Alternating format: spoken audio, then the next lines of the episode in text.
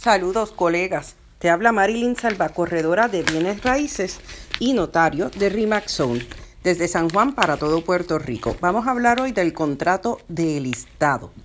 ¿Qué es el contrato de listado? Es el contrato por el cual usted toma una propiedad para ponerla al mercado.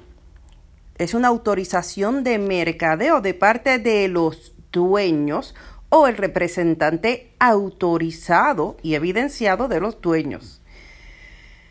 Son varios los documentos que vamos a necesitar para listar una propiedad. Hago la salvedad que algunas personas usan el término enlistar. Ambos términos son aceptados, pero el más común es listar eh, y, o tomar un listado. En países de Sudamérica, de Sudamérica, Centroamérica se les llama captar. Pues bien, ¿Qué documentos vamos a necesitar? Vamos a necesitar un contrato o autorización de mercadeo para venta residencial. Yo prefiero los contratos que son de exclusividad porque somos los únicos agentes que estaremos atendiendo y canalizando los compradores y otros corredores que querrán ver la propiedad. Aparte del contrato, vamos a necesitar una hoja que produce la Agencia del Ambiente Federal, la EPA, sobre la declaración de pintura a base de plomo o peligros de la pintura a base de plomo. Este documento es importante y no tenerlo en el expediente conlleva una multa de 10 mil dólares. El documento es para propiedades que fueron construidas antes del 1979. Muchas veces el, el vendedor no sabe cuándo se construyó su casa. Usted puede buscar en plataformas de comparables eh, que suministran esa información en otras casas en el área eh, si sabe que se hizo después del 79, yo lleno la hoja de plomo con un no aplica bien grande construida después del 1978. Y la firmo y la pongo en el expediente. También va a necesitar la información de los dueños, preferiblemente mediante identificación eh, vigente y según corresponda a la escritura que tengan sobre la propiedad que acredite que son los dueños. Vamos a ir hablando de todo esto un poco más adelante. Si hubiera alguna tasación anterior, sería excelente que también la tuvieran. Igual van a necesitar una, un estado de cuenta de mantenimiento si es que pagan cuotas de mantenimiento van a necesitar la información del CRIM. Muchos reciben un estado de cuenta del CRIM. Eh, si no, puede ir a pedir al CRIM, el dueño, una certificación de valores y una certificación de deudas. Eh, también van a necesitar la información eh, de Hacienda bajo la ley 7, donde se creó una contribución especial. Esto lo puede obtener el dueño en la plataforma Suri de Hacienda. Vamos a necesitar una hoja donde usted escriba de qué consiste la propiedad, cuartos y baños, qué equipos se van a quedar, qué aditamentos se le han puesto. Entonces, vamos a ir discutiendo poco a poco estos documentos. la primera parte del contrato de autorización de mercadeo comienza con los nombres de los dueños. Tienen que estar todos los nombres según aparecen en la escritura y todas esas personas deben firmar. Si fuera una herencia, el documento que demuestra la titularidad es la resolución hereditaria que emite el tribunal declarando herederos a los supervivientes y o el testamento donde se declara la titularidad sobre el monto de la herencia o propiedades en particulares. Esos procesos legales deben estar completos.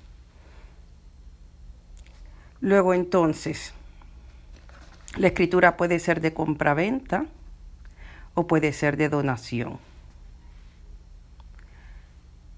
Procedemos entonces a tomar la dirección completa de la propiedad con el número de zip code. Siempre incluya una, la, dirección física como eh, debe utilizarse tan completa como sea posible. El contrato va a disponer el término de la autorización que puede ser de 3, 6, 12 meses. Durante el periodo de recesión usábamos 12 meses. Ahora estamos eh, trabajando con 6 meses porque el mercado ha mejorado. Tres meses es un tiempo muy corto y no justifica la inversión de recursos de mercadeo. Y sí que les advierto que podría ser una pérdida de inversión de recursos.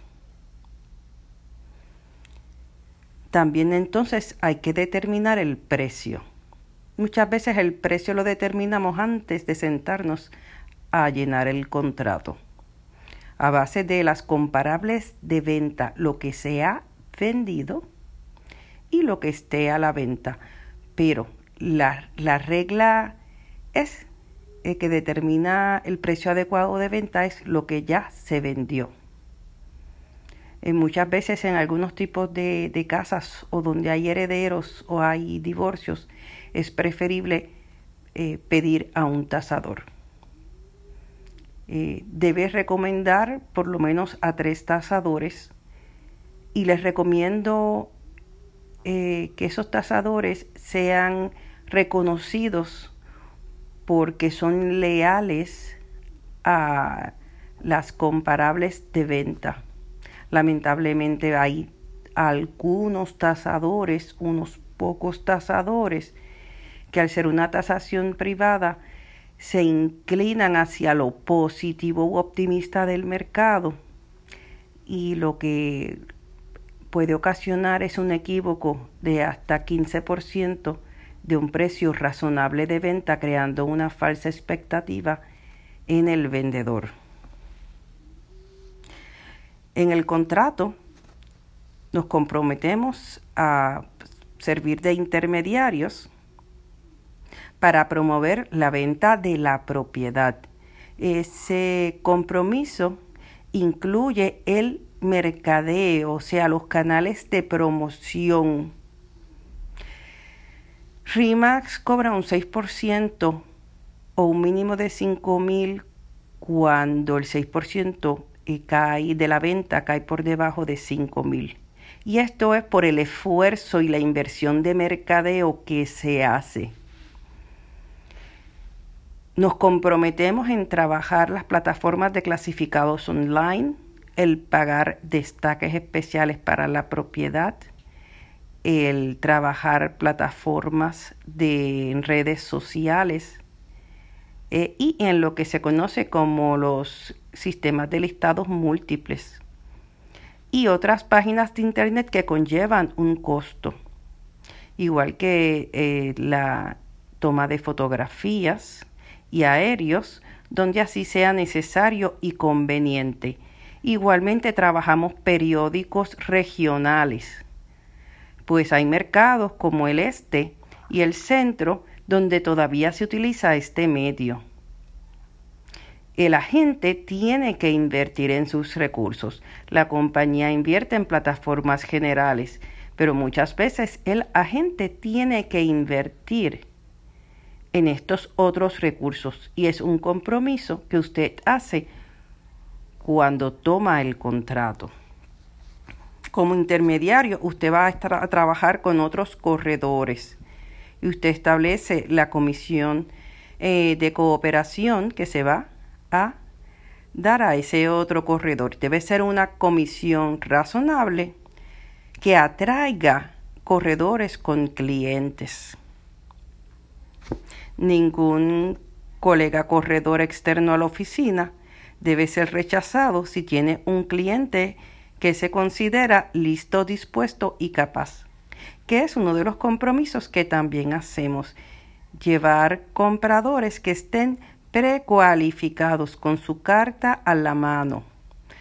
Y cuando digo precualificados es que sea una precualificación confiable que se hizo en persona, con informe de crédito, con planillas, con talonarios, de modo que aquellas precualificaciones que se hacen por teléfono con información verbal y sin trabajar crédito no son confiables. Y estaríamos llevando a la propiedad personas que no están listas, dispuestas y capaces para comprar. Eh, también nos vamos a comprometer a hacer open houses que pueden ser de una o dos horas para maximizar la visita de los clientes y nuestro tiempo. Sobre todo es importante cuando el vendedor está viviendo la casa y así se reduce el número de visitas que tenga que recibir. Siempre hacemos excepciones cuando es un cliente que está, diríamos, extremadamente bien cualificado y está en búsqueda inmediata de comprar. El contrato también eh, nos compromete al comprador y al corredor a las condiciones de la propiedad, a conocerlas. Muchas no las va a decir el vendedor y hay un documento donde él expresa las condiciones que conoce, lo que no conoce, muchas veces si es una herencia, no no ha vivido la propiedad, así que o en mucho tiempo no la ha vivido y no las conoce, pero todo lo que sepa lo debe decir, igual que todo lo que usted observe debe preguntarlo. Porque esto es parte de las divulgaciones que le tenemos que ofrecer al comprador para que sepa lo que está comprando y pueda tomar una decisión informada.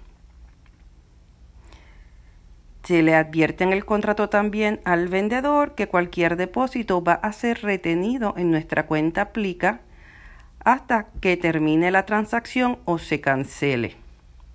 Se le advierte que el depósito no se confisca livianamente, que hay unas razones en ley por la cual podemos confiscar el depósito y en este caso retendríamos la mitad. Pero estas son excepciones raras porque no vamos a estar haciendo contratos para personas que sabemos que no tienen la capacidad de comprar o no estamos seguros de ellos. En ese caso, tenemos que asumir responsabilidad sobre los contratos que hacemos para que no fracasen.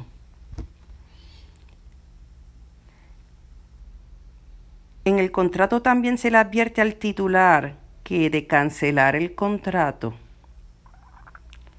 deberá pagar mil dólares como medida de cancelación y medida administrativa. Con ello recuperamos la inversión de tiempo y dinero que podamos haber hecho. Si usted entiende que usted no hizo una inversión de dinero en el mercadeo, debe abstenerse de comprar esta suma. Otra vez, asuma responsabilidad por lo que no hizo. A veces hay ocasiones que simplemente impiden la venta de la propiedad, como la muerte súbita de un familiar o de uno de los dueños. Y yo recomiendo que se cancele el contrato sin penalidad alguna.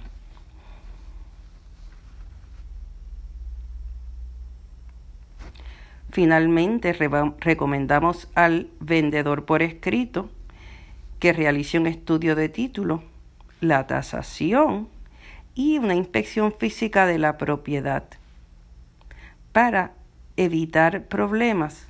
Cuando haya un cliente que desee comprar la propiedad y resulte que habían problemas que se pudieron haber descubierto, pero quizá un banco en su tasación o en su estudio de título o cuando el propio comprador realiza la inspección, surgen y se detiene el cierre hasta el punto de que se imposibilita.